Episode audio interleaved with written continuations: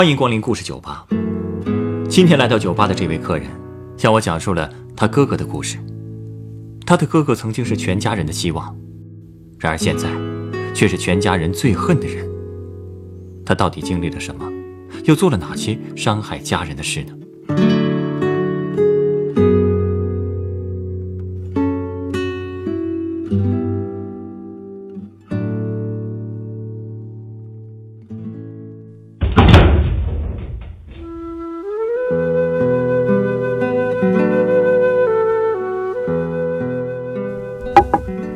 调酒师，你有兄弟姐妹吗？没有，不过有时候我倒挺希望有一个的。嗨，有也别有我大哥这样的，有个败家子儿做兄弟，全家都跟着倒霉。呃，你哥哥他怎么了？跟你说，要不是我们家出了我大哥这个败家子儿，在我们村我们家肯定是首富。可现在呢，他欠的一屁股债，要我们全家一起帮他还，害得我爸六十多岁的人，还得跑那工地上去修公路。啊，唉，一天累死累活的，才挣不到两百块。我前两天去看他，正好赶上他们吃晚饭。我看见我爸竟然一个人躲在角落里，啃着冷馒头。当时我那眼泪就下来了，拉着他说：“咱不干了，回家。”可我爸说自己干的挺好，不想走。我就带他去了附近的一个饭馆，给他点了几个他最爱吃的菜。我问他大哥有没有给他打过电话，他说他都不知道大哥现在在哪。然后他还跟我算，说一天能赚一百七十块，一个月就是五千一，一年就赚六万多，大哥的债很快就能还完。我气的当时就跟他说：“你就当大哥死了吧。”没想到我爸竟然一下子站起来对我吼，说我怎么能这么说话？可是吼完他就蹲下去了，开始嚎啕大哭。嗯，你大哥他怎么会欠这么多债？他人去哪儿了？唉，这就说来话长了。其实他过去不是这样的。来，没关系啊，先坐，喝杯水，慢慢说。我大哥呀，八三年生的，属猪。出生那天，村里人都来给我爸道喜，说这个时辰生的孩子呀，将来肯定命好。我大哥小时候命确实挺好的，从小就是爷爷的心肝宝贝。他还说我大哥长得壮实，干脆啊，小名就叫大熊吧。等到我大哥八岁的时候啊，果然长得也是虎背熊腰的。家里好吃的好玩的也都是大哥的。我和两个姐姐呢，也只能眼巴巴的瞅着。不过啊，我也很乐意当大哥的跟屁虫，因为他确实也有大哥的样谁要是欺负我，那他一定会为我出头的。看来小时候他是个好哥哥，真的是个好哥哥，而且他还特别孝顺。就在他八岁那年啊，我五岁，我爷爷得癌症去世了。爷爷走的那天，大哥哭的都晕了过去。家里人把他人中掐的是又紫又肿，才慢慢醒过来。我爸抱着他大哭，边哭边说：“这么小的年纪就对自己这么狠，长大了还怎么得了？”这话呀，还真让我爸说着了。哟，怎么说呢？我读四年级的时候啊，我哥读初一。有一天呢，我被同学欺负，大哥听说之后呢，竟然找着他们，直接就一顿胖揍。最后，同学的哥哥为了帮弟弟，叫了几个朋友和我大哥约架，在村口的小麦地里啊，打了一场群架，把小麦地弄得也是乱七八糟的。我爸听说这事儿以后呢，拿着树枝就抽我大哥脖子，可我大哥竟然一声都不吭。我爸气得又连抽了好几下，把大哥的脖子啊抽得直往下滴血。可我大哥啊，始终都没喊一句疼。哎呀，说实话，这样的人啊，我挺佩服的。不过呢，我觉得你说的对，他对自己也真是够狠的了。嗯，我小时候觉得他身上真有那种武侠小说里那种大侠的风范。他骨子里好像也很喜欢舞枪弄棒的，所以到了初三那年呢，死活都不想读书了，学武去了。学武？对，去少林寺啊？哪儿啊？那一年他在一期杂志上看到了湖南娄底一家武术学校的招生简章，也不知怎么的呢，魂儿就跟被勾了一样，铁了心要去那儿学武术。那，那你爸他能同意吗？当然不同意啊！他一心是想让我哥继续读书，因为我爸呢是村里的第一个大学生，他当然知道读书的重要啊。而且我家在河北，离娄底又那么远，我爸他也不放心啊。更何况那所学校一年的学费就得一万多，家里也实在掏不起那个钱，所以为这事儿呢，他们吵了好几回。不过最后啊，还是我爸妥协了，管乡亲们借遍了钱，凑了两万块，送我大哥去上武校了。哦，哎，那你大哥在武校学的怎么样啊？其实刚去那会儿也挺好的，每个月都按时给家里寄一封信，信上还会讲很多这个武校的生活。我能看出来，他一开始对学校的一切啊都特新鲜，在那儿过得也挺快活的。不过后来呢，他的信就变成两个月一封了。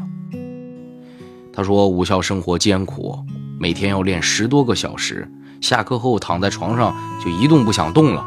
而且呢，他还不习惯南方的气候，吃不惯那儿的饭菜，特别是每顿饭都要放辣椒这一点，他最受不了。说吃的胃里啊火辣辣的。不过虽然很苦很累啊，但一般在信的结尾，大哥都说会坚持下去，不让爸妈失望。哎呀，真不容易啊！是啊，后来。大概有两个多月吧，家里一直没有收到大哥的信，我妈就都有点担心了，怕他出什么事儿。当时村里也没有电话，我爸就骑了十多公里车到乡里去打的电话。打电话才知道，原来一个月前啊，大哥参加省里的比赛受了伤啊，左臂骨折了，右眼的眉骨也裂开一道口子，缝了好多针，一直在宿舍养伤呢。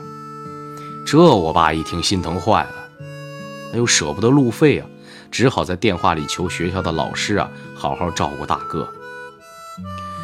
嗯，后来应该是我大哥伤好之后的第二个月吧，他终于给家里寄来一封信，随信呢还寄过来一块武术比赛的金牌，还有一份证书。哟，获什么奖了？呃，得了湖南省武术比赛的冠军啊，不错呀，这下。你爸应该特别高兴吧？可不嘛，他把那证书跟奖牌啊挂在家里最显眼的地方，逢人就夸耀自己大儿子是冠军。其实我大哥学武这三年啊，家里一直都是勒紧裤腰带过日子。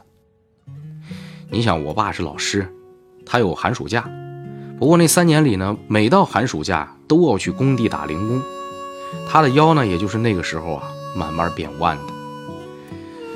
唉。所以有时候啊，我也很恨大哥。我总觉得他是为了满足他一个人的愿望，让全家人跟着他受苦。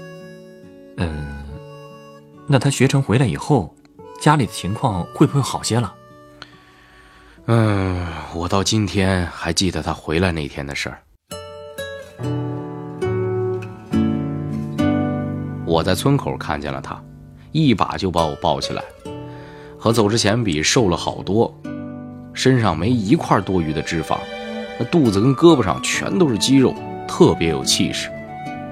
那天晚上，我妈也是破天荒的炒了好几个菜，我爸爸还狠心的宰了一头小羊羔，那真是三年来啊，我们家第一次吃这么丰盛的饭菜。那顿饭我们从六点吃到了十一点，大家都静静的听大哥讲学校的故事。后来，大哥借着酒劲儿，在院子里还打了一套拳，还耍了一通棍子。我当时看着大哥，就跟看一个英雄一样，对他特别崇拜，对他的那些怨恨也就烟消云散了。一家人团聚，这多好啊！那他之后打算干点什么呢？他一回来啊，就吵着要去沿海城市做保镖。他说他好多同学都做了保镖，不然这三年武校就白读了。可我爸这回是死活都不答应了。大哥生了几天闷气，最后还是妥协了。可是总待在家里也不是个办法呀。是啊，我爸也很愁。后来我们家的邻居给出了个主意。什么主意啊？那个邻居的亲戚啊，在保定做厨师，听说厨艺还不错，在一家很大的饭店做厨师长，每月工资有三万多呢，还不算徒弟们平日里孝敬。邻居还说，这个亲戚收徒很严格，做厨师二十多年了，才收了三个徒弟。我爸听了就很动心啊，就求邻居替我大哥说说呗，看能不能拜人家做师傅。我大哥听了这事儿以后，也没多说什么，就同意去了。但是我能看出来啊。他并不情愿，但我爸呢，既然已经替他决定了，这事儿也没得商量。那那个大厨同意收你大哥当徒弟了？嗯。拜师那天，我爸特地带着大哥去了保定。哦，我们村离保定不远，大巴就能到。啊，大哥跪在地上给师傅敬了茶，这拜师的事儿啊，就算这么落定了。哎，那他学的怎么样啊？其实我大哥呀是个特要强的人，你知道吧？学武士、学厨师照样不例外。你可能听说过吧？学厨师都得先从那打杂开始，端盘子、洗碗、洗菜、拖地什么的。嗯，大哥也不发牢骚，反正就是闷头干。后来呢，就开始学配菜，练习这个面点啊、刀工，很好学，人又实诚，所以师傅很喜欢他，对他也很好。前后大哥跟着师傅学了大概有两年吧，虽然时间不长，但厨艺已经算是得了师傅真传了。后来师傅干脆把这后厨啊直接交给大哥管了，大哥也算是，呃，多年的媳妇熬成婆了。哎，这不是很好吗？是啊，当时我们全家都把他当做家里的骄傲。可谁成想好景不长啊？怎么了？有一天啊，派出所来电话。说大哥因为打架被拘留了啊！我爸就赶紧坐大巴去了保定。等到了派出所才知道，原来大哥的师傅开车发生了剐蹭，明明是对方全责，但对方呢不依不饶，大哥的师傅就跟他吵着吵着就动起了手。他跟大哥打电话，大哥立刻就跑到事故现场。他看见师傅被打得鼻青脸肿，二话不说就开始猛揍对方。哎。这我爸去了以后，找人疏通一下关系，算是把大哥给接出来了。回去路上，我爸就说：“既然学的差不多了，不如回家乡的县城包一家饭店，自个儿当老板吧。”这次我大哥嘿，乖乖的听话了，回到县城租了一家酒楼。这家酒楼三层，一层是大堂，二层是包厢，三层呢是员工宿舍。简单装修一下之后，就开门营业了。这听上去也不错啊，那酒楼后来经营的怎么样？嗯，还行吧。因为没有多余的钱，大哥只招了一个学徒，炒菜做饭的事儿都是大哥一个人包揽。不忙的时候吧还好些，一旦忙起来，连上厕所的时间都没有。这一天下来也总是累得腰酸腿疼的，尤其是那掌勺的右手总是浮肿的。这也真够辛苦的。是那时候我正好也在酒楼附近的县一中读高三嘛，因为管得严，我们是一个月能出去一次，所以酒楼开业一个月之后，我才进去参观了一下嘛。哎，那酒楼里面到底是什么样的？哎，说实话啊，比我想象的寒酸多了。不过参观了一圈之后呢，我还是给大哥比了个大拇指，夸了他一通，他特别高兴。晚上等客人走了，他给我炒了一桌子我爱吃的菜。我们俩坐下之后呢，一个女服务员给我们倒酒。我特地观察了她一下，我发现那姑娘看我大哥的表情很复杂。哦，啊，我就开玩笑说：“哎，大哥，这位是嫂子吧？”完，我大哥就哈哈大笑，然后就在那姑娘的屁股上拍了一下。嗯，看来他们真的是那种关系啊。是啊。可是这个消息被我爸听说之后呢，他却不高兴。为什么呀？因为毕竟不是明媒正娶啊。村里人没少说闲话。我爸这人要面子，他这辈子无论什么事儿都喜欢跟人争个高低。在读书这件事上呢，大哥已经让他丢了面子了，所以啊，结婚这事儿他特别看重。他倒不是反对我大哥和这女服务员在一起，但怎么着也得是风风光光的把事儿给办了。所以他就把家里闲置的二楼仔细的装修了一遍，还买了上好的家具，等着儿媳妇进门。可就这时候，我爸出事儿了。你爸？嗯，又出什么事儿了？哎，我们那个村儿啊，四面环山，其实一直挺平静的。可是也不知道哪儿刮来了一阵风，几乎一夜之间，全村人都听说了我们周围的山里有金矿。金矿？是啊，好家伙，没两天村里就开进了好多机器，一下子就热闹起来了。你想这种赚钱的机会，我爸肯定也不会错过的。他甚至还请了专家给我家的后山做了勘测，结果果然勘测出有金子，我爸给高兴坏了。他就和我二伯三伯一起出资买了设备，准备挖矿。可是，哎，这老话说得好啊，亲兄弟得明算账。一开始呢，三个人也没明确想过挖出来金子怎么分，直到真的挖出金子了，才意识到这个问题。难道说，最后谈崩了？嗯，我爸觉得吧，后山是他家的，事情又是他挑头干的，所以他理应分大头。可我两个伯伯却说呢，他们是做哥哥的，弟弟要听哥哥的话，利润要三个人平分。我爸委屈极了。他觉得自己堂堂一大学生，竟然受了两个农民的算计，更何况算计他的还是自己的两个亲哥哥，所以就越想越生气，结果急火攻心，得了冠心病啊！其实这也真不算是大病，只要情绪不过分激动，坚持吃药也没什么太大问题。但我妈还是很担心的，就跟我大哥商量着，说年底把婚事给办了，为家里冲冲喜。也能了却我爸的一块心病。我哥当然没意见啊，可谁成想啊，屋漏偏逢连夜雨呀！哎，又怎么了？大哥喜欢的那个姑娘呀，要回山东老家，因为他家里人为他说了一门亲事，人家家里啊是死活不同意把姑娘嫁到我们这个穷山沟里，而且他们也放出话了，说想娶我女儿也行，必须啊入赘山东。哎，这个也有点太过分了吧？是啊，我哥也特别为难嘛。我知道他很喜欢那个山东姑娘，但是我也知道他早就决定该怎么做了。他后来跟我爸说：“别担心，我再给您找个儿媳妇。”那他就这么和那个山东姑娘分手了？哎，他还有别的选择吗？分手之后很快就结婚了，对象就是邻村的。也是我爸曾经教过的学生，初中毕业后一直就在外面打工，因为这门亲事才刚从城里回来。我大哥嘛，长得帅气，做人又踏实，所以人家姑娘和家里也都很满意啊。我们全家人也都很高兴，但是只有我大哥一个人不高兴。哎呀，这种心情啊，我能理解。所以嘛，结婚当天，大哥喝了很多酒。入洞房都是让乡亲们给抬进去的，抬上床之后，他就直接睡着了。我大嫂呢，虽然心里憋屈，但是嘴上也没说什么。不过好在大哥结婚之后啊，我爸的身体竟然很神奇的好了起来，而且结婚半年之后，我大嫂就怀孕了。我爸特别高兴，到医院一查，医生都觉得他康复的不可思议。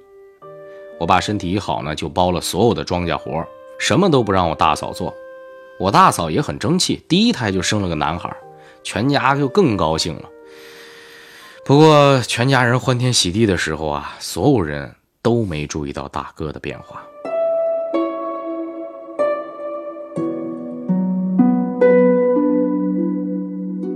这一夜，在这位客人的讲述中显得格外漫长。我可以感觉到。这位客人的哥哥为他的家庭付出了太多，牺牲了太多。那么后来到底又发生了什么呢？以至于让这个家庭的顶梁柱给整个家庭带来了灾难。下一个夜晚，欢迎您继续来到故事酒吧，和我一起听完这个故事。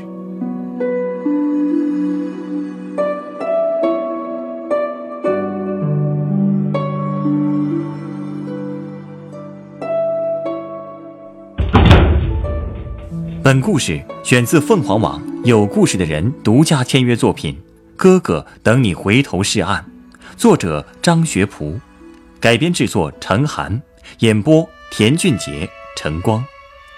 人人都有故事，欢迎搜索微信公众号“有故事的人”，写出你的故事，分享别人的故事。